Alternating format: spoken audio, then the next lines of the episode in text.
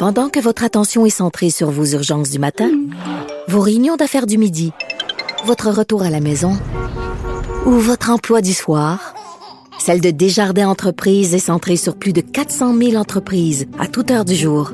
Grâce à notre connaissance des secteurs d'activité et à notre accompagnement spécialisé, nous aidons les entrepreneurs à relever chaque défi pour qu'ils puissent rester centrés sur ce qui compte, le développement de leur entreprise. Pas comme les autres. Geneviève Peterson. Rebelle dans l'âme, elle dénonce l'injustice et revendique le changement. On revient sur ce sondage mené par l'Observatoire euh, des tout-petits. Qu'est-ce que les familles euh, voudraient voir euh, comme geste de la part de leur municipalité? On est avec Fanny Dagenet, qui est directrice de l'Observatoire. Madame Dagenet, bonjour. Bonjour. Bon, vous venez de publier une lettre ouverte là, dans la section Faites la différence du site Journal de Montréal qui parle des résultats de votre sondage sur les attentes des familles. évidemment, à dix jours de la campagne municipale, j'imagine que c'est pas anodin que vous sortez ces résultats-là aujourd'hui? Bien, effectivement, on trouvait que en marge des élections municipales, c'était un bon moment pour réfléchir au rôle que peuvent avoir les municipalités pour favoriser non seulement la qualité de vie des familles, mais aussi le développement des tout petits, qui sont les citoyens de demain, hein, il faut le rappeler. Donc, euh, et ce qu'on voit dans le sondage, c'est que les parents de jeunes enfants ont vraiment des attentes à l'égard de leur municipalité en matière de services, d'infrastructures qui peuvent favoriser le développement de leur tout petits. Oui, puis ce qui est intéressant de souligner aussi, c'est que les parents ont réalisé l'impact que les municipalités pouvaient avoir dans leur vie euh, pendant la pandémie. Là, ça a manqué les services. Oui, effectivement.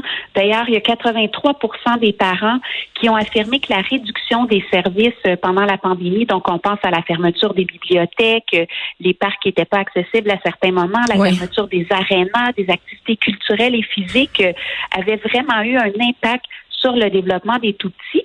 Et donc, ça met en valeur finalement le rôle essentiel des municipalités. Et les municipalités, il faut le rappeler, ce sont les instances euh, gouvernementales qui sont le plus près du quotidien des parents des tout-petits. Ils sont bien placés pour capter les besoins, mais aussi ils sont aussi très, très bien positionnés pour y répondre. Est-ce que le municipal agit de façon plus concrète dans la vie familiale que le gouvernement provincial euh, ou même national, par exemple?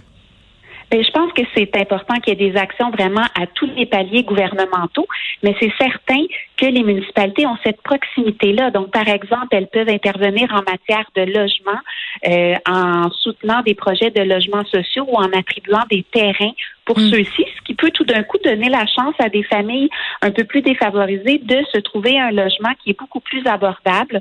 Donc, évidemment, ça aura des répercussions positives sur leur situation économique. Mais ben, parlons-en euh, du logement, Madame Dagenet, parce que c'est au cœur des enjeux de cette campagne municipale de Nicodère euh, Valérie Plante. C'est un sujet qui revient euh, souvent, mais c'est pas juste à Montréal qu'il y a des problèmes de logement.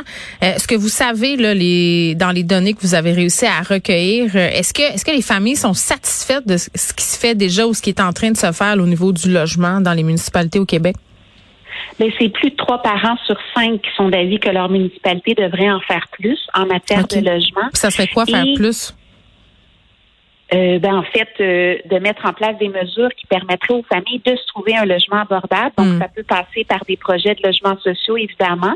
Euh, ça peut passer par le, le, le, soutien de certaines organisations qui visent à aider les familles à se trouver des logements également.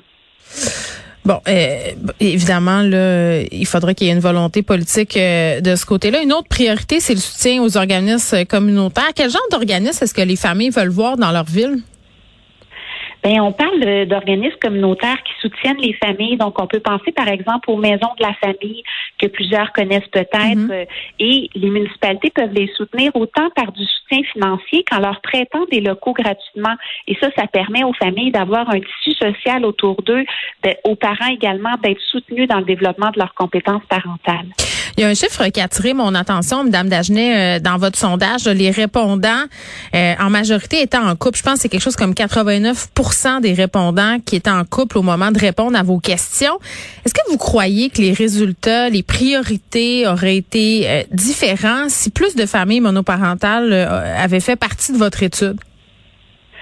Ben possiblement. Ceci dit, je dirais qu'il y a quand même une grande majorité euh, qui ont reconnu l'importance que les municipalités se penchent sur les inégalités sociales. Puis on sait que les familles monoparentales, ben comme il y a un seul revenu, euh, ça peut se retrouver des familles qui vont être en situation un petit peu plus précaire là sur le plan économique. Mm.